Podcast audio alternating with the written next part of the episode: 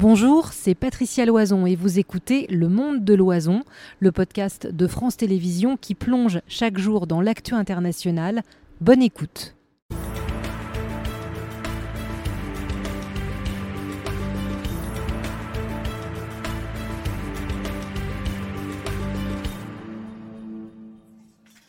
Bonsoir à tous, ravi de vous retrouver pour commencer avec vous la semaine dans ce monde de l'oison. Deux heures d'infos ensemble. Le principe, l'interactivité à vos chronos à 18h on vous répond. L'île italienne cristallise la question de l'immigration face aux dernières arrivées. Les responsables européens défilent. Gérald Darmanin ce soir à Rome après la présidente de la Commission ce week-end. Nous passerons leurs propositions au crible. Les recteurs priés de s'expliquer en France sur leur prise en charge du harcèlement. Euh, la lettre envoyée aux parents du jeune qui s'est suicidé le 5 septembre dernier à Poissy suscite l'indignation. Nous retrouverons euh, Cassandre Mallet sur place. Bonsoir Cassandre et à tout de suite. Et puis de l'inflation au logement, la pauvreté tisse une toile de plus en plus grande. Vous le voyez, le gouvernement présente son pacte des solidarités. Est-ce suffisant pour les associations? Elles nous le diront. Pauvreté d'ailleurs, que fait l'État? Euh, Ça va s'afficher, ce sera le premier thème de On vous répond euh, dans à peine une heure. Faut-il d'ailleurs avoir les moyens pour prendre des mesures écologiques? Quels chantiers sont prioritaires? Nos experts répondront également sur ce deuxième thème. Notre QR code s'affiche pour poser euh, vos questions et ce sera dans quelques minutes. Mais d'abord, comme chaque soir, l'info du jour, 11 000 personnes en quelques jours pour un hotspot, comme on dit, un point d'accueil d'urgence qui ne peut en accueillir que 600. Combien de temps les migrants arrivés restent-ils en fait sur place à Lampedusa? Des navires ont déjà évacué des personnes vers d'autres ports italiens. Gilles Papin. Ce sont les derniers migrants à débarquer à Lampedusa, principalement des hommes, venus de Côte d'Ivoire partis de Tunisie. Ils ont passé trois jours en mer avant d'arriver ici. À Lampedusa, ces migrants veulent continuer leur périple en Europe. C'est pas d'abord, puisqu'on veut quitter seulement, on veut aller quoi. C'est un peu difficile, la condition n'est pas normale. Selon la Croix-Rouge, la petite île a accueilli 10 000 migrants en une semaine. Du jamais vu depuis 2011 un flux migratoire exceptionnel qui a poussé la présidente de la Commission européenne à se rendre sur l'île. En présence de la Première ministre, Ursula von der Leyen a présenté hier un plan d'urgence. Avec un renforcement des gardes-côtes, une meilleure coopération avec les pays d'origine et de transit des migrants et un renforcement de la solidarité européenne. Nous allons accroître notre soutien au transfert des migrants qui quitteront Lampedusa.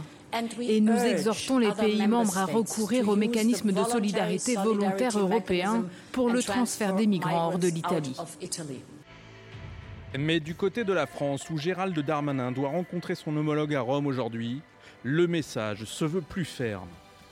Ce que nous voulons dire à nos amis italiens, qui je crois sont parfaitement d'accord avec nous, nous devons protéger les frontières extérieures de l'Union européenne, les aider à cela, et surtout tout de suite regarder les demandes d'asile, et quand les gens ne sont pas éligibles à l'asile, tout de suite les renvoyer dans leur pays. hier soir, le centre de rétention de Lampedusa, qui ne compte que 400 places, comptabilisait encore 1500 migrants. Voilà, on va essayer d'évaluer avec euh, nos premiers invités quelle est la situation exactement sur place au moment où on se parle. Et pour ce faire, j'accueille Mathieu Tardis. Bonsoir, monsieur. Bonsoir. Merci d'être là. Vous êtes cofondateur de Synergie Migration, euh, spécialiste des politiques de migration européennes et euh, également de la question des réfugiés. À vos côtés, Alban euh, Mikosi. Bonsoir Alban. Bonsoir Patricia. Grand reporter, spécialiste des questions internationales. Et je le souligne parce que c'est important, ancien correspondant de France Télévisions en Italie. Et puis Gilles Bornstein. Bonsoir Gilles. Bonsoir Patricia. C'est évidemment une question éminemment politique et vous serez là euh, pour l'éclairer. Vous ne manquerez pas euh, de euh, voilà de de matière entre l'Italie, la France et la Commission européenne. Je me tourne d'abord vers vous, Mathieu Tardis. Aujourd'hui, on a dit presque 11 000 la semaine dernière. Ils sont beaucoup moins à l'heure où on se parle. est-ce que dans la fantasmagorie qu'il peut y avoir, est-ce qu'ils sont déjà partis à la frontière avec la France. Est-ce qu'ils ont été évacués vers d'autres ports en Italie, comme on le disait un instant? Oui, euh, il se passe ce qui se passe depuis euh, une quinzaine d'années. C'est-à-dire que c'est pas la première fois que Lampedusa euh, reçoit comme ça euh, des, des, personnes en situation de migration. Et donc, ce que mettent en place les autorités italiennes depuis, depuis 15 ans aujourd'hui, c'est les personnes arrivent, ils sont identifiés, ils sont enregistrés. Et là, on a eu, pardon, on a eu le temps de faire tout ça avec 11 000 personnes. Et ensuite, ils sont transférés sur le continent où ils sont supposés être accueillis dans des centres d'accueil. Où ils peuvent demander l'asile s'ils le souhaitent. Ce qui se passe en revanche quand ils arrivent sur le continent, souvent, c'est qu'ils vont ensuite partir et poursuivre leur chemin euh, vers d'autres pays euh, de l'Union européenne, ce qui arrive euh, fréquemment, notamment au vu des nationalités qui, qui sont arrivées hier la semaine dernière sur l'île de Lampedusa. Donc cette situation elle est tout sauf nouvelle. Il y a, il y a des variations dans le temps en fonction de la situation de l'autre côté de la Méditerranée. Mais là sur le nombre, le nombre, c'est pour ça aussi qu'on en parle aujourd'hui, mm. puisque ça fait toujours une onde de choc. Et je repose ma question est-ce qu'avec tant d'arrivées, on est capable effectivement de les enregistrer, de leur demander ce qu'ils veulent, de voir s'ils dépendent du droit d'asile ou pas? Non, non, pas rapidement. Et, c'est dans une deuxième phase qu'on va voir s'ils vont pouvoir relever du droit d'asile. Euh, et c'est aussi une des raisons pour lesquelles je crois la France, pour l'instant, ne s'est pas avancée ou pense ne pas accueillir un certain nombre de ces migrants dans le cadre de la solidarité européenne. Donc on va voir un peu plus tard, dans un deuxième temps, euh, si ces personnes vont entrer dans la demande d'asile ou pas. À ce jour, on est sur une opération d'urgence opérationnelle. Là, on est dans l'opérationnel. Euh, la question est, une, Lampedusa est une petite île. Ils ont reçu l'équivalent de leur population un peu plus. Et donc aujourd'hui, c'est la Croix-Rouge avec les, autorités italiennes qui doivent organiser cette urgence opérationnelle. On n'est pas dans une crise migratoire. Je pense qu'il faut aussi faire attention aux mots qu'on va utiliser. Alors que l'image, on est là pour la décrypter, mais mm. l'image peut donner l'impression et la perception des opinions publiques européennes sur lesquelles surfent aussi euh, les politiques, et Gilles nous le dira, c'est qu'on est quand on a 11 000 personnes en 4 jours, c'est qu'on est dans une crise migratoire. Et je pense qu'il faut faire attention aux images. Euh, les images sont impressionnantes. Je ne dis pas qu'il n'y a pas de difficulté. Encore une fois, on est plutôt pour l'instant dans l'opérationnel. Euh, quand on a reçu l'année dernière dans l'Union européenne 4 millions d'Ukrainiens, on n'a pas vu les mêmes images totalement, et on n'a pas parlé de crise migratoire. C'est-à-dire qu'en 2022, c'est 4 millions d'Ukrainiens qui sont arrivés dans l'Union européenne. C'est quatre fois plus que 2015 avec euh, ce qu'on appelle euh, communément la crise des réfugiés. Et pourtant, les réactions politiques et les conséquences n'ont pas été les mêmes, parce que les politiques n'ont pas été les mêmes. On n'a pas appliqué les mêmes politiques aux Ukrainiens qu'à des personnes qui viendraient d'en dehors de, l'Europe, euh, de l'Union européenne, même plus précisément, parce que ces politiques qu'on applique aux, gens qui arrivent en Lampedusa, on l'applique aux gens des Balkans. Donc, il y a, l'image et la politique derrière qui va être appliquée. Et puis là, c'est vraiment un, un enjeu politique, c'est-à-dire qu'il y a un défilé de, responsables politiques européens ou de responsables de partis politiques en Europe, et bien sûr le, la loupe des médias euh, derrière euh, autour de, de, cette situation qui est humanitairement difficile, mais on n'est pas sur euh, une situation qu'on a pu connaître l'année dernière ou en 2015 sur les îles grecques. Euh, pour répondre à votre question, Patricia, sur les 11 000 personnes, ils vont être majoritairement, effectivement, évacués de l'île de Lampedusa parce que humainement, c'est pas possible d'y rester. Il y a 400 places, 600 en comptant les places en extérieur dans le centre de Lampedusa. Vous voyez bien que c'est pas possible. Alors, il y a des grands bateaux qui viennent dans le port de Lampedusa et qui emmènent. Lampedusa dépend de la sous-préfecture d'Agrigente en, en Sicile, qui emmène donc majoritairement en Sicile, mais aussi dans le sud de l'Italie, ces migrants où ils vont être davantage administrativement contrôlés. Euh, moi, je mettrais un bémol à ce que vous venez de dire, c'est que le contrôle à l'italienne et les Italiens font le maximum. Euh, il est très fréquent que des migrants quittent les centres en Italie sans, euh, sans avoir été réellement enregistrés. Ce qu'on peut savoir, du, moins sur ceux qui sont là cette fois-ci, c'est qu'ils sont majoritairement ivoiriens, gambiens et de Guinée-Bissau, ce qui veut dire que la plupart ne renvoient pas au droit d'asile, mais plus à la migration économique. Et on va en parler tout à l'heure. Euh, avec ce qu'a déclaré euh, en amont euh, Gérald Darmanin à ce sujet.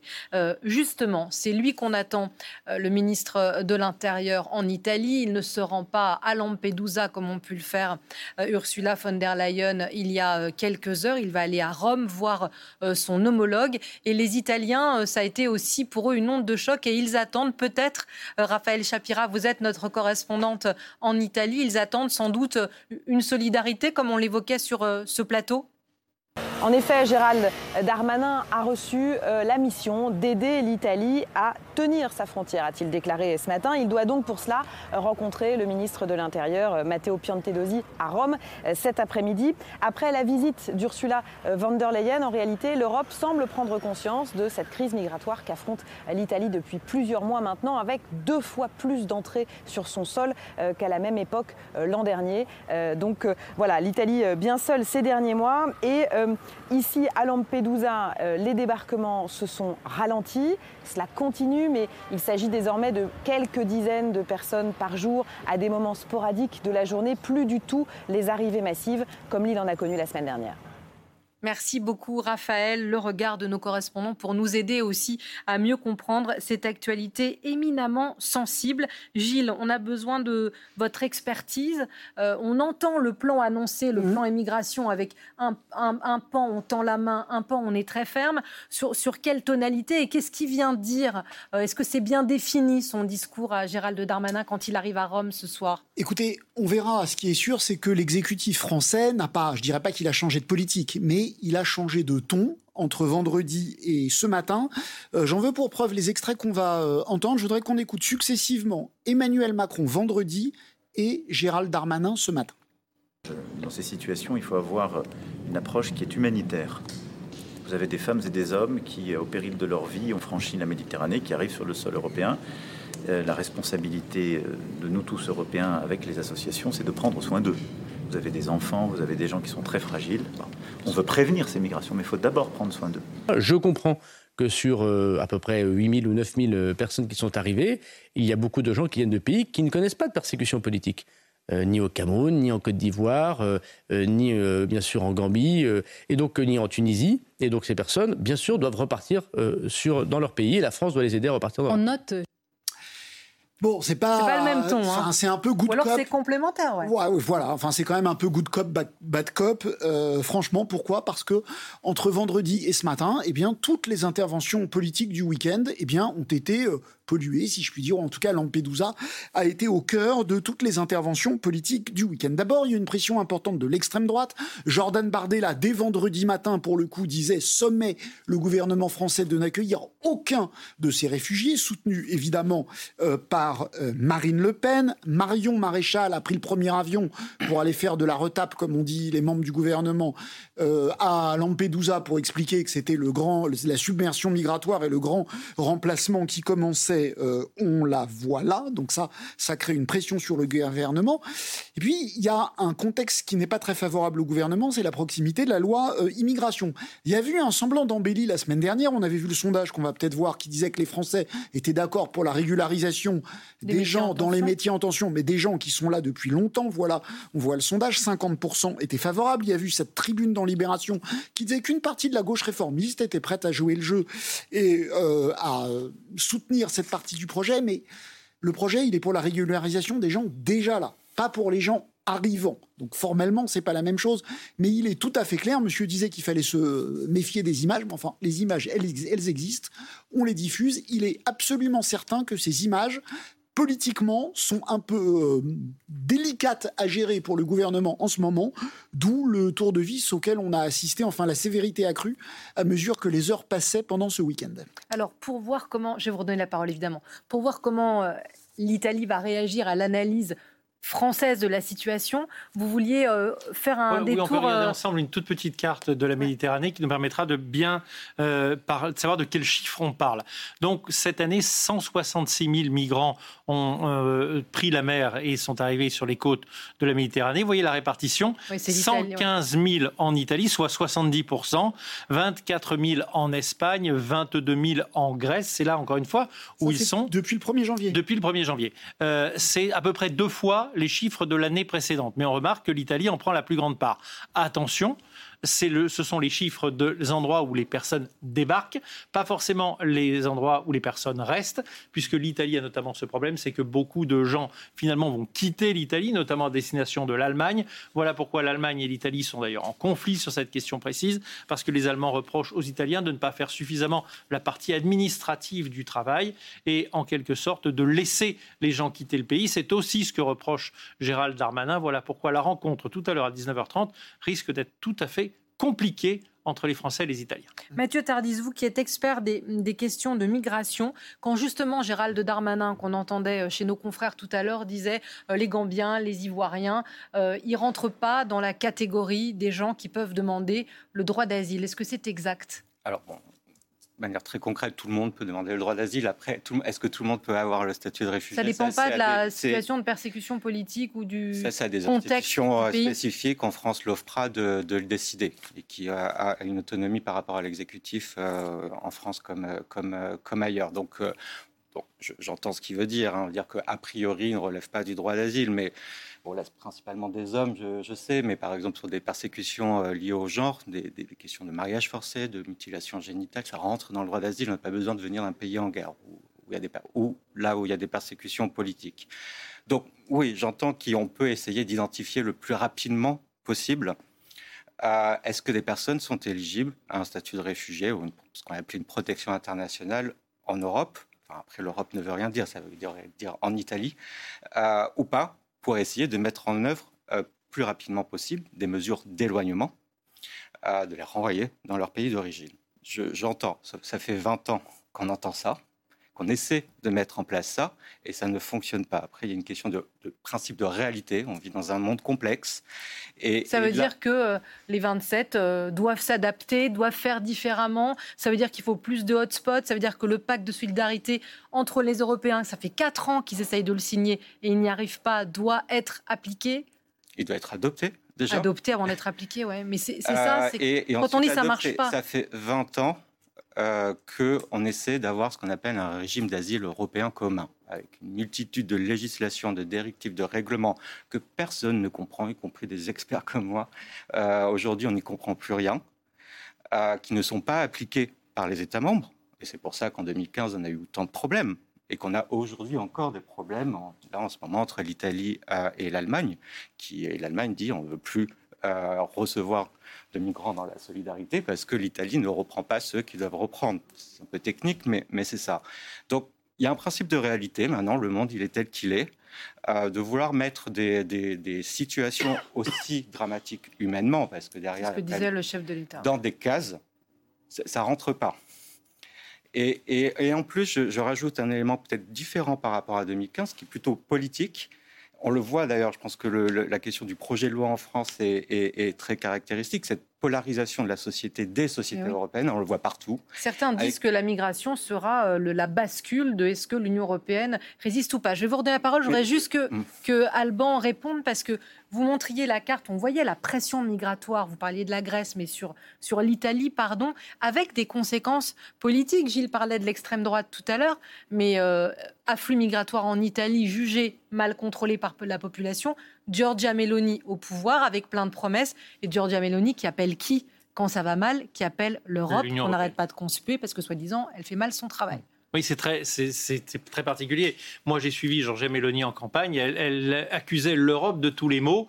Euh, et finalement, samedi, euh, elle est allée, elle a demandé à Ursula von der Leyen de l'accompagner à Lampedusa. Madame Meloni changé d'avis parce qu'elle s'est heurtée, comme vous le dites, au mur de la réalité, qui est que on peut toujours. Elle, elle, elle voulait tarir sa politique, c'était de dire nous allons tarir euh, l'arrivée, les arrivées. Pour ça, elle espérait s'appuyer sur la Tunisie. Aujourd'hui, la, Tunisie était la condition des personnes qui vivent en Tunisie est tellement mauvaise que euh, les réfugiés essaient de quitter par tous les moyens la, Tunisie. Donc cette politique, elle ne fonctionne pas. Euh, les gens qui viennent d'Afrique subsaharienne n'ont pas l'intention d'aller ni en Tunisie ni en Libye pour s'installer. D'abord parce qu'économiquement, ils n'ont pas d'intérêt, ils sont très maltraités. Et puis, vous savez, on ne fait pas ce, chemin par, par plaisir. Ils dépensent en moyenne 2000 euros pour euh, monter en Europe ils vont pas s'arrêter aux frontières de la Tunisie et de la Libye. Ça, c'est quelque chose qui ne fonctionne pas. Alors, la, migration, vous voulez revenir peut-être sur la thématique pour l'extrême droite, qui est un vrai challenge. Exactement. J'ai ramené ça à de la politique française parce que c'est vrai que la question euh, de Lampedusa, elle se pose au gouvernement, mais elle se pose aussi éminemment à l'extrême droite. Jusqu'à présent, Marine Le Pen avait un argument, on pouvait être pour ou contre elle, un argument qu'on ne pouvait pas contester quand elle disait on ne nous a jamais essayé. Et c'est vrai qu'en France, on n'a jamais essayé l'extrême droite. Eh bien là, si, on a essayé les extrêmes droites, l'extrême droite. Les Italiens, depuis quelques mois, essayent l'extrême droite. Giorgia Meloni a été élue exactement, vous l'avez dit, sur cette thématique. Mes prédécesseurs ont été laxistes. Avec moi, il y aura euh, moins d'arrivées. Or, il n'y en a jamais eu autant ou quasiment jamais autant. Ça montre qu'effectivement, comme le disait euh, Alban, il ne suffit pas de vouloir pour pouvoir. Alors ça a forcé le RN à tout un tas de contorsions. D'abord, ils disent ah bah mon ami c'est pas Mélanie, mon ami c'est Salvini. et c'est vrai qu'on a vu du Nord, la Ligue du Nord, on a vu l'ancien ministre de l'Intérieur. Et là, on a vu sur ces images, on voit Marine Le Pen s'afficher exactement euh, avec Matteo euh, Salvini. Et puis comme l'a dit euh, Alban, elle demande l'aide de l'Europe. La, euh, ONI, l'Europe, ONI, elle reçoit le diable en personne, euh, Georgia Meloni, et donc ça, Marine Le Pen le critique en disant mais comment Georgia Meloni vous appelez à l'aide, ce qui vraiment tout ce contre quoi on a lutté, nous on ne ferait pas ça. Très bien, mais vous vous rappelez, au moment du communisme, on parlait du socialisme réel. Il y avait le pays du socialisme réel qui était la Russie. Bah maintenant, il y a, bah il y a le, pays, de l'extrême droite, réelle, c'est la Russie. Alors, Marine Le Pen peut faire toutes les contorsions de la Terre.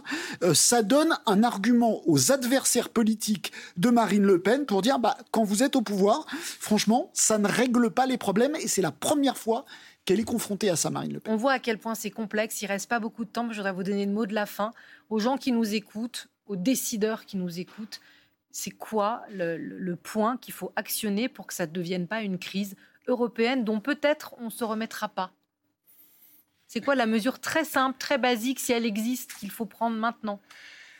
Je pense qu'il n'y a aucune mesure simple, euh, très honnêtement. Hein. C'est pas pour euh, esquiver la question. Je pense qu'il n'y a aucune mesure simple. Il y a, encore une fois, moi j'y tiens, à cette question de, faire face aux réalités du monde je dirais pas de l'Europe. Enfin, je dirais, il y, a des inégalités de plus en plus croissantes, il y a des guerres, il y a le changement climatique, et là, on commence vraiment à avoir des effets sur les, migrations internationales. Donc, euh, je pensais avoir aussi un discours un peu plus euh, rationnel. Enfin, moi, je, regrette, par exemple, que les travaux des chercheurs, qui sont plutôt convergents. Je ne dis pas qu'on est d'accord sur ces questions-là. Mais ils butent sur l'opinion publique et la politique, c'est sur l'opinion publique. À moyen, enfin à court terme, on est, il y a une solution qui serait la répartition des migrants. Non, je j'y crois pas parce que. Non, mais pardon.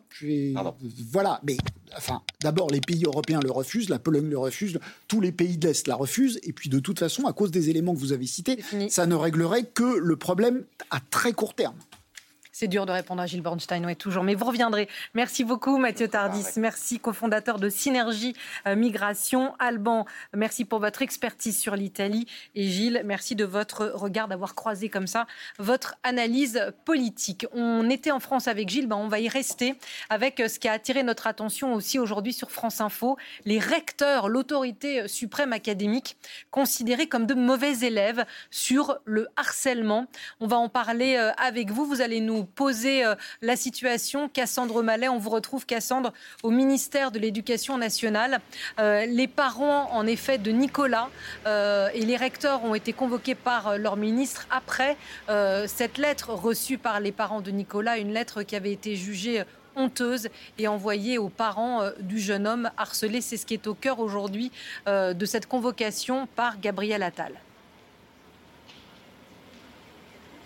Tout à fait. En fait, c'est une réunion euh, d'urgence en réponse euh, à ce drame qui est organisé euh, par Gabriel Attal. Elle réunit les recteurs et rectrices des 13 académies. Elle a débuté à 16h30 par visioconférence. Le but, eh bien, c'est d'établir un bilan du harcèlement scolaire en France, de passer en revue tous les cas qui ont été signalés l'année dernière dans chaque rectorat. C'est aussi l'occasion pour Gabriel Attal de tout remettre à plat, de rétablir les consignes, de savoir quelle attitude, quelle réaction le système éducatif doit adopter face à ce genre de situation euh, vous l'avez dit, euh, Patricia, cette lettre intervient donc après une lettre qui a été envoyée par le rectorat euh, de Versailles aux parents de Nicolas, cet adolescent de 15 ans qui s'est suicidé le 5 septembre dernier à Poissy. Dans cette lettre datant de mai, le rectorat de Versailles dénonce le comportement des parents de Nicolas face au personnel de l'établissement qu'il qualifie d'inacceptable. C'est donc ce qui a fait tiquer Gabriel Attal. C'est pourquoi cette, cette réunion d'urgence est organisée aujourd'hui. À noter malgré tout l'absence de la rectrice de l'Académie de Versailles qui était en poste lors de l'envoi de ce courrier polémique. Euh, Charline Avenel a quitté euh, euh, a quitté la fonction publique depuis juillet dernier. Elle dirige maintenant un groupe d'écoles privées de l'enseignement supérieur.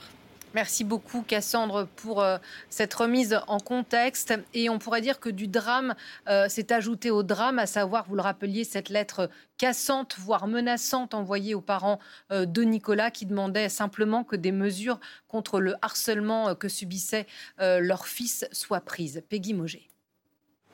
Restés très discrets depuis le suicide de leur fils Nicolas, enterré vendredi, ses parents ont décidé de sortir de leur silence.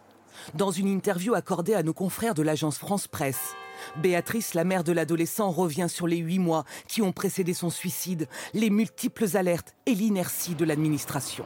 Nous ne savons toujours pas si une sanction, même symbolique, a été émise à l'encontre des harceleurs. Le plus choquant pour elle, les courriers de l'administration, dont celui du rectorat de Versailles reçu en mai dernier, reprochant à la famille leur véhémence concernant ce supposé harcèlement rappelant que les faits de dénonciation calomnieuse sont punis de 5 ans d'emprisonnement et 45 000 euros d'amende, les menaçant même d'une plainte. Nous avons été outrés et effarés de recevoir de telles lettres. Choquées aussi les associations d'aide aux victimes de harcèlement, pourtant habituées, disent-elles, à ce genre de courrier. C'est vraiment la froideur administrative euh, complètement déshumanisée, c'est-à-dire que et puis euh, on se demande comment c'est possible que ce courrier qui a dû être relu plusieurs fois, qui a été imprimé, fait qui est passé par plein de mains, ait été à ce point-là assumé. Une lettre qui a immédiatement fait réagir le ministre de l'Éducation. Ce courrier est une honte. Une honte. Voilà, et pour euh, réagir euh, et, comprendre ce qui peut être fait après cette lettre euh, de la honte, comme le dit le ministre de l'Éducation nationale, on accueille sur notre plateau Audrey Goutard. Bonsoir Audrey. Bonsoir. journaliste spécialiste des questions de société à France Télévisions. Et également Elian Potier. Bonsoir monsieur. Bonsoir. président fondateur d'Urgence harcèlement. Je me permettais de vous le demander, mais vous avez vous-même été harcelé et vous avez, j'imagine, fondé euh, cette association en réaction. Euh, question toute simple, évidente. Euh, choqué, vous aussi, quand vous avez appris que les parents de ce jeune garçon avaient reçu cette lettre c'est inadmissible. C'est des parents qui alertent sur la situation euh, de, leur enfant euh, concernant une situation potentielle de harcèlement euh, scolaire. Et l'académie répond, répond totalement à côté de la plaque. C'est-à-dire qu'il n'évoque même pas la situation de, du harcèlement de, l'enfant, mais remet en cause directement les actes d'un parent, des parents, euh, justement de, Nicolas. C'est juste tellement triste de recevoir ce genre de courrier quand, euh, à longueur de journée, euh, chaque année, maintenant, on n'arrête pas de dire parler, parler, les enfants parler, appeler le 30-20, appeler le 30-18. Les parents, soyez un peu plus attentifs à la situation de votre enfant et les enseignants, s'il vous plaît, alerter dès qu'il y a un, incident. Et aujourd'hui, on fait face à un courrier qui, qui est du rectorat totalement hors, hors, sol, en fait, à côté de la plaque. Euh, Audrey, on, va revenir euh, sur tout ça parce que ça pose plein de questions. On va essayer de ne pas, euh, comment dire, crucifier les enseignants et, l'éducation nationale et les recteurs. vous vouliez rappeler que c'est compliqué, sans évidemment justifier ce qui s'est passé, mais il y a beaucoup d'enseignants qui se sentent dépassés dans des situations comme celle-là. Il y a eu une, euh, une, enquête sénatoriale tout à fait passionnante euh, qui a été produite en 2021 et qui soulignait en fait le désarroi des professeurs, euh, des enseignants vis-à-vis de la haute administration. Cette espèce d'impression d'être un peu tout seul face à, la problématique du harcèlement. Et 65% des enseignants, donc la base, hein, ceux qui sont au quotidien avec les enfants, reconnaissaient très sincèrement être désarmés face au harcèlement, ne pas savoir comment réagir et surtout vers qui se tourner, malgré tous les plans, malgré les aides, etc. Donc l'idée n'est pas de jeter l'opprobre à des personnes individuelles, mais on se rend compte, on l'a vu avec l'affaire Lindsay, vous vous souvenez cette jeune euh, cette jeune fille de 13 ans qui s'est suicidée en mai dernier et le cri de douleur et de colère de sa maman euh, vis-à-vis justement de l'administration, là aussi cette impression de ne pas être compris, que les process ne soient pas clairs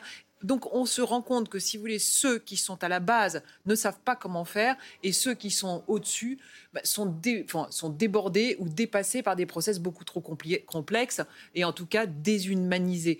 Et juste un petit point, dans ce rapport sénatorial, les, les, rapporteurs en conclusion soulignaient, et là je trouve ça formidable, donc 2021, qu'ils recommandaient une formation à l'empathie et à la bienveillance vis-à-vis des élèves et de leurs parents à l'administration. Oui, ça existe. On en parlera peut-être tout à l'heure, voir les solutions, mais c'est ça, au Danemark, ça existe, il y a des formations euh, à, l'empathie.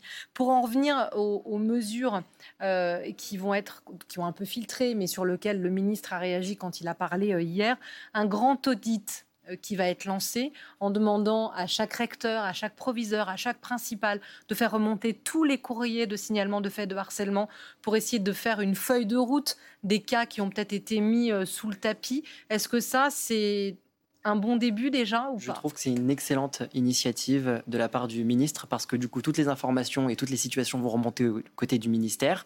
Ils vont devoir répondre à toutes ces euh, situations et apporter une réponse surtout aux familles, à certaines familles qui attendent une réponse et qui ne l'ont pas pour l'instant.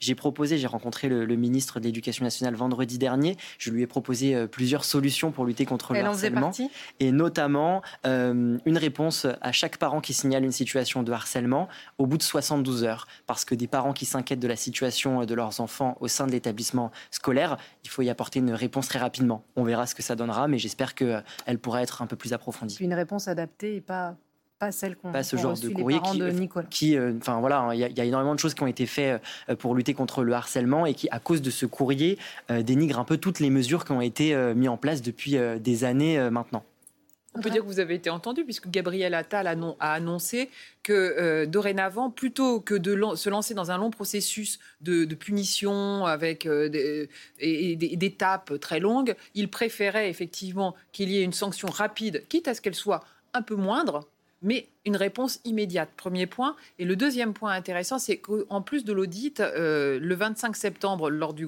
la présentation du grand plan euh, contre le harcèlement, va être annoncé le fait que dans chaque classe, chaque élève va répondre à un questionnaire. Donc les élèves vont répondre à un questionnaire en, toute intimité pour où ils les expliqueront s'ils sont harcelés en ce moment même, etc. le problème qui se pose, c'est qui va ensuite traiter cette parole libérée? Alors justement, vous me faites ma, transition parce qu'il me semble bien, vous disiez, monsieur, que des mesures avaient déjà été prises. Euh, les, établissements doivent former un groupe d'adultes référents depuis 2021 pour être capables de prendre en charge euh, le harcèlement. Est-ce que ça, c'est appliqué? Est-ce qu'on touche aussi au manque de moyens proviseurs, les enseignants qui n'arrêtent pas de venir sur nos plateaux expliquent que c'est compliqué, et je ne dis pas que le harcèlement n'est pas mm. important, mais c'est déjà compliqué de mettre un professeur devant chaque classe. Est-ce qu'ils ont les moyens? Est-ce que vous, vous avez pu, votre association, constate que chaque établissement aujourd'hui a un groupe d'adultes référents auxquels les enfants peuvent s'adresser ou, les jeunes? Je ne sais pas si c'est euh, euh, une question de moyens. Je pense que c'est plutôt une question de bon sens et je sais que dans, chaque métier, il y a des problèmes de moyens ou euh, voilà, mais c'est vraiment une question de bon sens. Et dès l'instant qu'on fait face à une situation de harcèlement au sein de sa classe, du moins dans l'établissement scolaire, on se doit de réagir tout de suite. Peu importe qu'il y ait une question de moyens, enfin c'est vraiment mon avis, qu'il y ait une question de moyens ou non, on est face à une situation, il faut agir. On sait que le harcèlement tue maintenant, on ne peut pas se permettre euh, d'attendre qu'il y ait euh, d'autres euh, propositions. C'est maintenant qu'il faut agir. Oui, il y a un plan qui a été effectivement, comme vous le disiez très justement, mis en place euh, il y a quelques années. mais euh, ce plan de formation existe. Il, y a des gens formés. Mais ce qui est très étonnant, c'est que par exemple, les élèves ne sont pas alertés en début d'année qu'il y a des référents et auxquels ils peuvent s'adresser. Première chose. Et après, vous parliez de moyens. Vous avez raison. Il y a du bon sens, les moyens, etc. Mais quand même, le manque de moyens, ça veut dire aujourd'hui une infirmière pour 2000 élèves l'infirmière ou elle, le... peut, elle peut être aussi le réceptacle de ça. Évidemment, évidemment. Euh, on parlait, Cassandre parlait de la rectrice de l'Académie de Versailles euh, qui n'est plus en poste euh, aujourd'hui. Est-ce que ce type de courrier euh, que le ministre a, jugé honteux et défaillant, c'est un cas isolé? Est-ce que, ou est-ce que d'autres parents, alors évidemment, on, a c'est pas remonté. Encore, on n'a pas enquêté peut-être précisément là-dessus, mais est-ce qu'il peut y avoir des réponses, euh, soit des proviseurs qui se drapent dans leur dignité en disant mais n'allez pas vous mêler de questions que vous ne maîtrisez pas et ne mettez pas en doute euh, l'intégrité du personnel d'éducation nationale. Est-ce qu'on sait si c'est déjà arrivé? Honnêtement, je ne vais pas m'avancer sur le sujet parce que je ne sais pas du tout. Dans les témoignages que vous avez, est-ce qu'on peut être reçu froidement? Est-ce qu'on peut mettre en doute votre parole? Évidemment, je pense que plusieurs parents ont déjà été confrontés euh, à une remise en question de leur signalement euh, euh, de, de, situation d'harcèlement de, leur enfant. J'espère que c'est vraiment un cas isolé et j'espère que maintenant, avec cette, ce, cas, on pourra davantage contrôler les réponses que, que, que nationale réponses que l'éducation nationale, ou du moins que le rectorat envoie, parce que encore une fois, c'est un cas isolé, c'est le rectorat qui a envoyé le courrier et, non euh, le, ministère qui, envoie ce genre de courrier. Donc j'espère que ça sera davantage contrôlé euh, et que ce genre de réponse n'aura plus lieu euh, à partir d'aujourd'hui. En fait, ce qui est très étonnant dans cette affaire spécifiquement, c'est que c'est le directeur des ressources humaines qui, en principe, s'occupe des ressources humaines de, des personnels euh, enseignants, éducatifs, euh, qui a rédigé cette lettre. Alors déjà, première chose étonnante, et ce qui est d'autant plus étonnant, c'est que l'Académie de Versailles est pilote en matière de lutte contre le harcèlement. Mm. Donc effectivement, on peut s'interroger sur l'organisation sur et le fonctionnement. Après, euh, on le voit dans l'affaire, je vous citais l'affaire l'INSEE, mais il y a eu d'autres affaires dans les... Et beaucoup de parents disent on, est face à un mur. Est face à un mur. Donc effectivement, ça n'est pas un cas isolé. Ces courriers, ces échanges rudes avec le, la haute administration, je ne mets pas les enseignants dans le même sac, hein, mais avec l'administration, les académies et les rectorats, c'est un, fonctionnement visible, un dysfonctionnement visiblement assez récurrent. Après, euh, euh, moi je vois par exemple dans la police où il y a énorme, lorsqu'il y a bavure, etc., on fait le reproche, on dit pourquoi est-ce que la profession juge la profession? Avec euh, notamment la, vous savez, la police des polices, etc. On peut s'interroger de la même manière avec l'enseignement. Pourquoi est-ce que effectivement le rectorat, où, où, chacun se connaît, où les, voilà, il y a évidemment des accointances, etc. Pourquoi, comment une académie, un rectorat pourrait bien juger ce qui se passe dans un établissement scolaire? Est-ce qu'il ne faudrait pas, et c'est ce que nous disaient les associations là au cours de la journée, et peut-être que vous êtes d'accord avec ça, est-ce qu'il ne faudrait pas une finalement une, vision extérieure et supra, euh, voilà. Alors, la, question s'est posée, ce sera ma dernière question sur cette partie. Euh, ce courrier a été envoyé en 2023, en mai. Le jeune homme a mis fin à ses jours euh, juste après la rentrée scolaire. Un, est-ce que ça peut avoir un impact sur un enfant harcelé quand on voit que ce qui devrait être une sécurité devient quelqu'un qui met en doute votre parole? Et deux, à votre avis, on parlait de sanctions pour les élèves tout à l'heure, est-ce qu'un proviseur ou un principal qui euh, cautionne ce genre de climat ou décrit ou qui se plaint euh, parce que des parents euh, l'embêtent avec des cas de harcèlement doit être lui aussi sanctionné.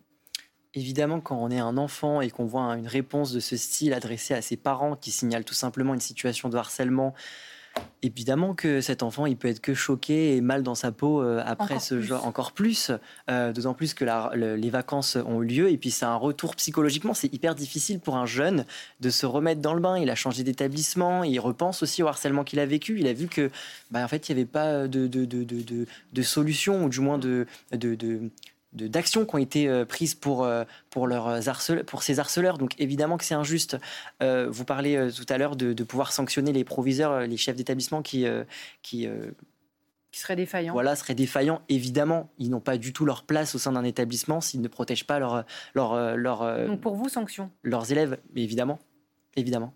Deux points. Euh, pour vous rejoindre, euh, la, maman du, jeune homme euh, victime a déclaré qu'après réception de cette courrier, elle avait vu que l'attitude de que son fils avait, changé. complètement changé.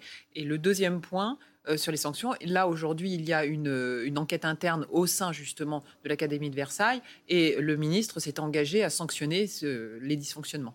Alors, pour aller un petit peu plus loin avec, euh, mm, avec Audrey et avec notre invité, vous le savez aujourd'hui, si vous avez euh, des enfants ou si vous avez un téléphone portable dans votre poche, le harcèlement ne s'arrête plus quand l'école est finie.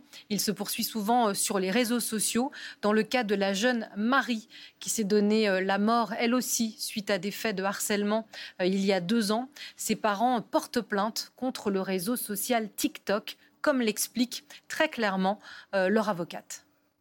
On s'est vraiment rendu compte aussi de la place que prenait TikTok dans la vie de Marie euh, et à quel point les vidéos qu'elle avait pu diffuser quelques semaines avant de se donner la mort ont euh, également eu un impact et ont influencé son passage à l'acte. Euh, puisque tout bonnement, là où on a vraiment des éléments sur cet algorithme puissant, c'est que certaines des vidéos qu'elle a publiées font référence à des choses qu'elle a vues sur le réseau social et qui ne sont que sur le réseau social. Vous êtes d'accord euh, Ce qu'elle essaye de nous dire, donc c'était sur France Info ce matin, c'est que, euh, un, ça peut amplifier le harcèlement quand les enfants euh, créent des groupes de torture à dessein de leurs victimes, je mets torture entre guillemets, mais aussi les fameuses bulles de filtre, c'est ça qu'elle veut dire, qui génèrent des vidéos quand on est mal, qui vous font aller encore plus mal bah, Évidemment, et puis j'imagine, alors ça c'est vous qui pouvez le mieux le dire, c'est que lorsqu'un enfant est confronté à des témoignages d'autres enfants qui, font, qui sont dans la même, euh, le même désespoir et que l'algorithme vous renvoie encore plus et plus dans, ces, euh, dans, ces, dans, ces, dans ces zones sombres, évidemment que, que, que l'enfant est trop fragile pour, pour résister à cela. Donc aujourd'hui, l'Europe essaye de lutter, vous savez, contre ces algorithmes et d'interdire euh, euh, ces, fonctionnements algorithmiques qui font que euh, finalement on entraîne l'enfant vers une langue dérive et on le, soustrait à la réalité puisqu'il ne voit plus la réalité au travers de ces, images et de ces vidéos. Donc il y a des, des, lois qui sont en train d'être de passer, mais de plus en plus de familles, notamment aux États-Unis, attaquent, Facebook, attaquent TikTok, attaquent Instagram, etc. Ils attaquent en groupe et ils sont puissants. Et euh, si, les, si les grands GAFA ne prennent, ne prennent pas de mesures et ils le savent très bien, eh bien, euh, effectivement, un jour, ils le payeront cher, juridiquement me permet juste de rebondir euh, sur euh, l'aspect euh, cyberharcèlement. Mm. il y a le 30-18 qui permet de signaler des situations de harcèlement et grâce aussi à, l'association e-enfance qui permet de supprimer des contenus mettant en danger les jeunes, des contenus haineux et des, des, photos à caractère sexuel. Et cette association-là a la possibilité de supprimer ces contenus-là en un temps record, je pense à une demi-heure, pour supprimer ces contenus. C'est hyper important qu'on puisse le dire et le communiquer aux jeunes qui nous écoutent pour qu'ils puissent supprimer et et euh, aider euh, aussi leurs camarades. Mais vous êtes d'accord, vous, de, cette réaction de, porter plainte euh, contre, de vouloir porter plainte contre TikTok, par exemple, mais il y a Instagram, mais il y a aussi Facebook, mais il y a Snapchat, que sais-je, enfin ces réseaux-là où les jeunes sont très présents? De toute manière, oui, il faut porter plainte. Il faut montrer qu'il y a un problème au niveau euh, de, des signalements euh, sur, les différentes plateformes. Aujourd'hui, c'est hyper compliqué hein, de pouvoir se faire entendre via les différentes plateformes, euh, Instagram, Facebook, Snapchat, enfin toutes les, toutes les plateformes de réseaux sociaux. Aujourd'hui, il faut qu'on arrive à trouver un accord avec eux. et ça, je crois que c'est le ministère de l'Éducation qui est en train de, de s'en charger, de pouvoir supprimer les contenus qui mettent en danger la vie des jeunes, de pouvoir filtrer aussi ce qui est dit euh, au niveau des interactions avec les jeunes, parce que c'est hyper important pour leur construction, je pense. Et vous diriez quoi à quelqu'un qui a été harcelé Pardon, c'est un sujet passionnant. Vous diriez de ne pas aller sur les réseaux quand on est mal comme ça?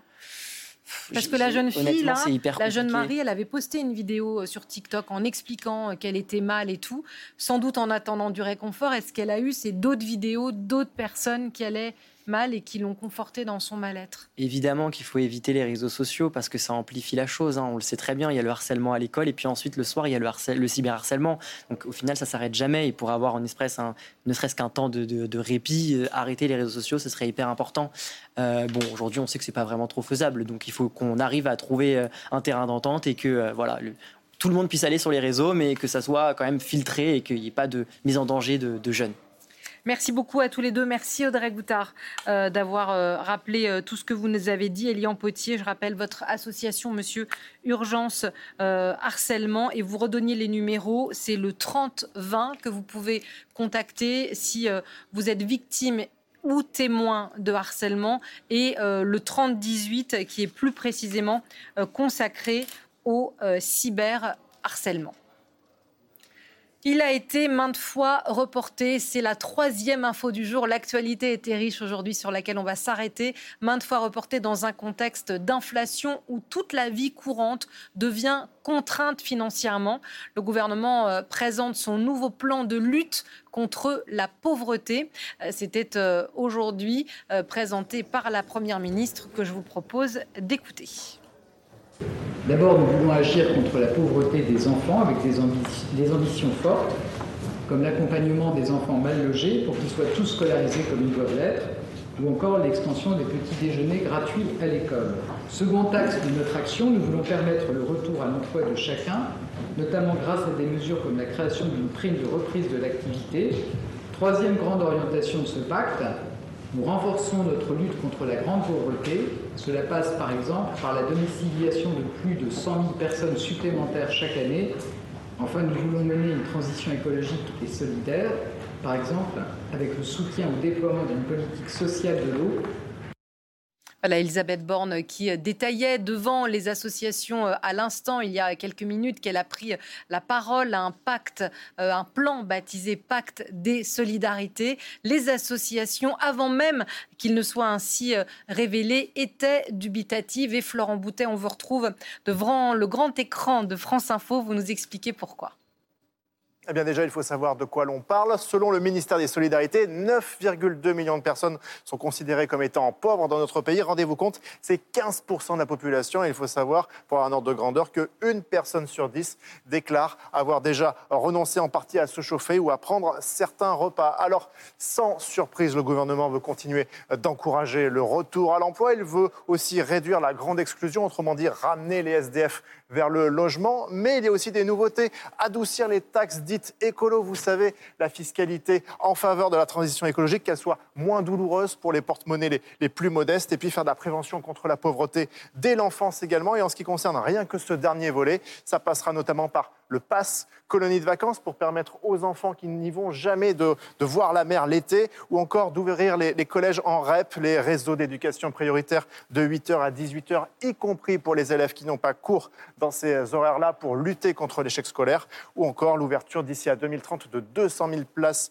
de crèches supplémentaires. Le gouvernement qui veut par ailleurs détecter les usagers qui ont droit à certaines aides sans les, sans les demander, tout un tas de mesures qui vont dans le bon sens d'après les associations, mais un dispositif qui reste néanmoins insuffisant, notamment pour la Fondation Abbé Pierre.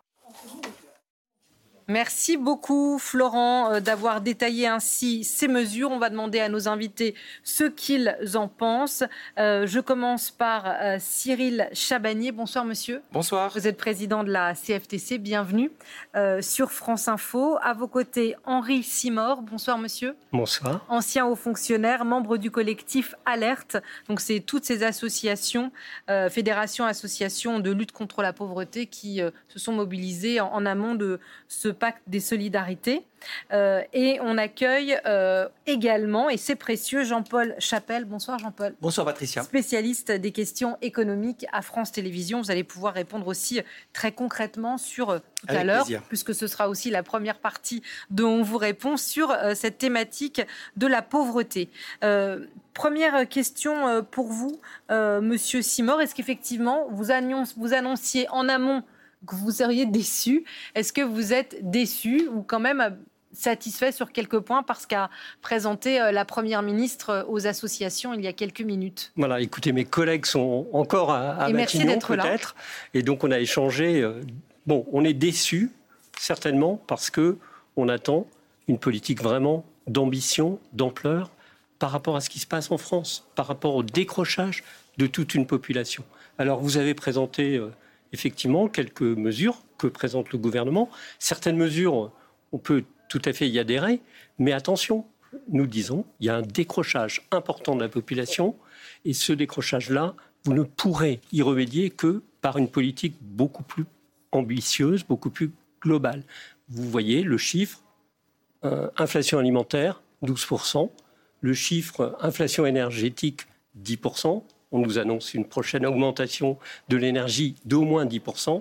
Donc vous imaginez quelqu'un qui vit avec le RSA, avec 595 euh, euros euh, seul, et qui va devoir faire face à toutes ces, toutes ces dépenses. Ce n'est pas possible. On sait que le gouvernement fait aussi ses comptes, hein, pardon d'être extrêmement euh, trivial, mais les mesures que vous annoncez, euh, euh, tripler, que vous demandez en tout cas, tripler le, chèque énergie, revaloriser tous les, minima sociaux, on a bien compris, ne serait-ce que pour les prix de l'alimentaire dans les supermarchés, que c'était pas, on n'était pas vraiment sur, sur ce registre-là, notamment du côté du, du ministère de l'économie? Bien sûr. On pouvait attendre quand même une décision sur le relèvement des minima sociaux de l'ensemble des minima sociaux. Les minima sociaux ont été, relevés, ont été réajustés, on va dire, en 2023 d'1,6%. Voilà. Euh, le SMIC a été euh, réévalué à 6% dans l'année 2023. Donc euh, les minima sociaux sont vraiment aujourd'hui à la traîne d'une réévaluation face aux problématiques de l'inflation, comme je disais, alimentaire, énergétique. Et finalement, c'est notre première démarche de solidarité vers cette population. Vers ces populations. Euh, Cyril Chabagnier, vous mettez combien à la copie euh, du gouvernement? Parce que Florent Boutet le rappelait, 15%, ça nous a quand même énormément frappé en, préparant cette émission.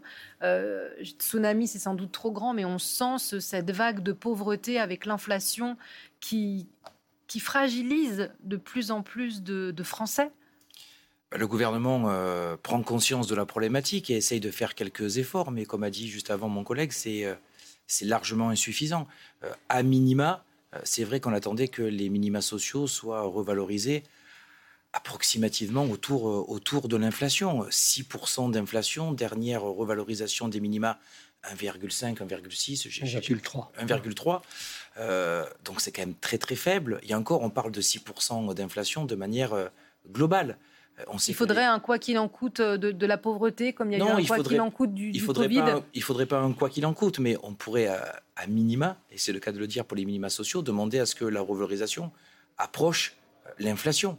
Euh, c'est d'ailleurs la même chose qu'on demandait euh, pour les, euh, pour les salaires. Alors, sur les... Vous, voyez bien, pardon monsieur, que la tendance est, partout, pardon, mais Jean-Paul le dira mieux que moi, et je vais vous donner la parole, que toutes les banques centrales font l'inverse, c'est-à-dire qu'elles ferment les robinets, elles renchérissent le, le, le, coût de l'argent, on peut beaucoup moins emprunter. Enfin, il y a, y a là deux réalités qui s'entrechoquent. Oui, il y a deux réalités, et c'est pour ça que je ne vais pas dans de la démagogie avec des augmentations qui sont complètement délirantes. Mais aujourd'hui en France, nous avons, si on prend le SMIC, il y a des revalorisations qui se font de manière automatique par la loi pour essayer de s'ajuster à l'inflation. Euh, donc ça, c'est quelque chose qui existe déjà. Et d'ailleurs, on vous a dit en début d'émission que le SMIC, lui, a été revalorisé en plusieurs fois, mais aux alentours de 6%. Si on le fait pour le SMIC et pour les salariés, il n'y a quand même pas de raison entendable qu'on ne le fasse pas pour euh, les minima sociaux, qui sont des populations encore plus précaires et dont l'alimentaire est leur première priorité. Et l'alimentaire, on n'est pas à 6%, on est à deux chiffres au niveau de l'inflation. Donc on pouvait attendre ça. Après, la pauvreté, ce n'est pas que les, que les minima sociaux. La pauvreté, ce n'est pas qu'un retour à l'emploi. Euh, je fais un petit aparté, mais euh, les salariés pauvres, ça existe aussi aujourd'hui. Euh, de nombre de salariés au SMIG qui n'arrivent plus à se nourrir correctement à la fin du mois, qui n'arrivent pas à se loger, des gens qui sont en CDI, qui travaillent toute la journée, qui sont à temps plein et qui dorment dans leur voiture. Vous voyez, alors imaginez ce que c'est pour des personnes qui sont en grande difficulté.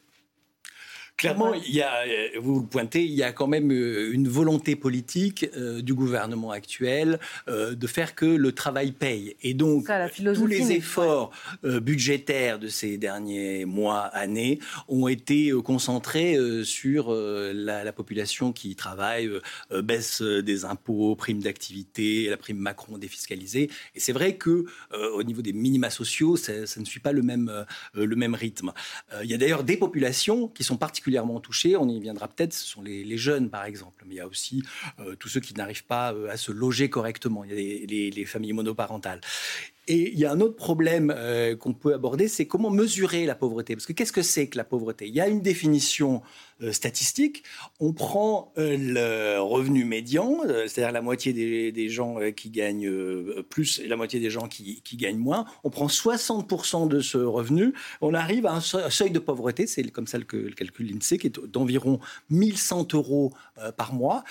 Et alors si on prend cette mesure, euh, l'INSEE, pour l'instant, ne voit pas d'explosion de la pauvreté. C'est-à-dire qu'elle euh, elle est toujours autour de 14,6%, même si ils ont du mal à réactualiser leurs chiffres. Le dernier chiffre euh, connu, et, c'est déjà beaucoup. C'est 9,3 millions de personnes. Mais ce que je veux dire, c'est qu'il n'y a pas une, une, explosion. Alors, ils essayent quand même de mesurer autrement. Ils mesurent euh, la privation matérielle euh, et, sociale. Alors, qu'est-ce que c'est? C'est quand on ne peut pas s'acheter euh, toutes les choses qu'on voudrait. Par exemple, des, aliments, du poisson ou de la viande un jour sur deux. On ne peut pas s'acheter de, vêtements neufs. Et ça, tout ça est, est, pris en considération. Et on voit qu'il y a... là pour le coup 14% des gens qui font ça, qui manquent, qui, qui pour qui qui se privent mais c'est pas les mêmes euh, que les 14% euh, de pauvres. C'est euh, la moitié de ces 14%, ils sont au-dessus du seuil de pauvreté. Et là-dedans, vous disiez, l'INSEE voit pas d'augmentation de la pauvreté, mais on le sent dans ce que vous dites.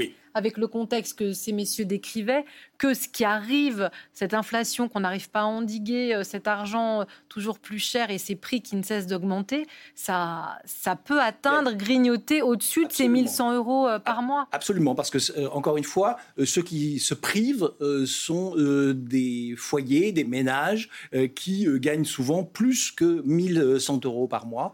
mais il y a deux éléments à prendre en compte. Il y a, un, les, les, difficultés particulières de certains certaines familles, euh, certaines populations, euh, les jeunes, les étudiants, les familles monoparentales, euh, ceux qui vivent en région parisienne où les, loyers sont inabordables.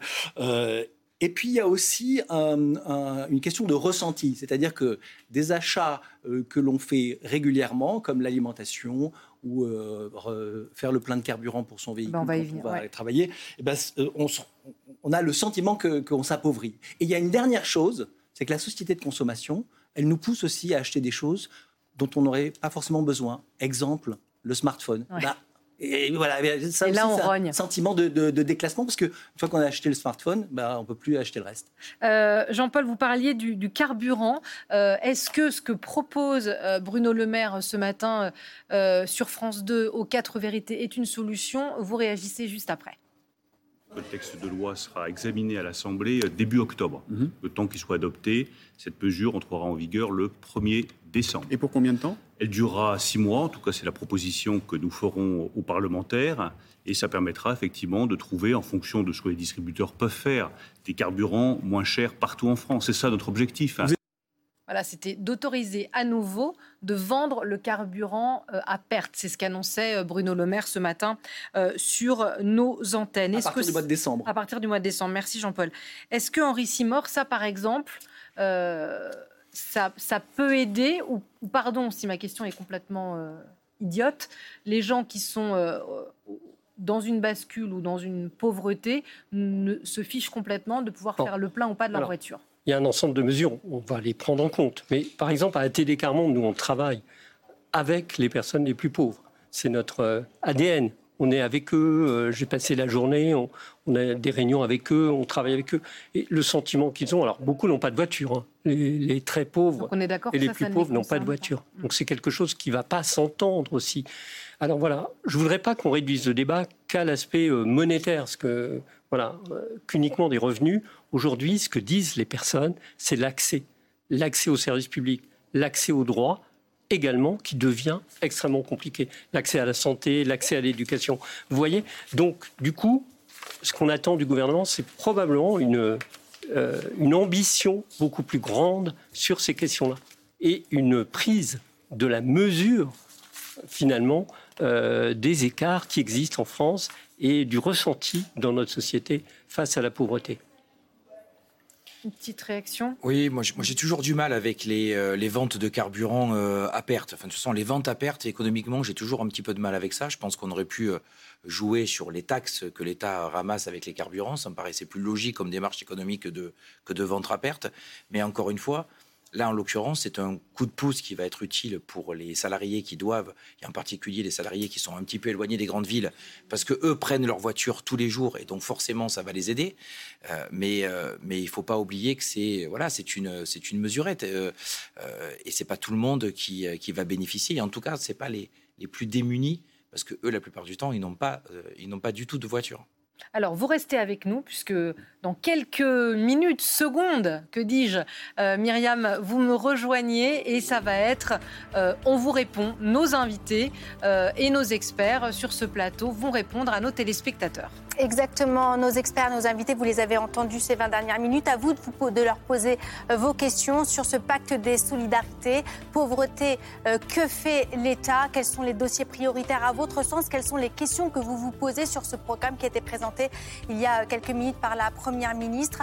À vous de nous le dire, vous avez un QR code en haut de votre écran, vous y présentez votre téléphone portable, un lien s'affiche et vous posez votre question en direct. Le deuxième thème euh, de ce soir qui sera développé à partir de 18h30 concerne l'écologie. Chantier euh, prioritaire Vous le savez, la planification écologique était aussi l'actualité euh, du jour. Quelles sont vos questions, vos commentaires? Cette heure, elle est pour vous. On vous répond. Merci Myriam, on se retrouve juste après la météo. À tout de suite. Voilà, vous venez d'écouter Le Monde de l'Oison, un podcast de France Télévisions. N'hésitez pas à vous y abonner pour suivre la marche du monde. Vous pouvez aussi nous retrouver en vidéo sur France Info Canal 27 du lundi au vendredi à 17h50 et sur France.tv.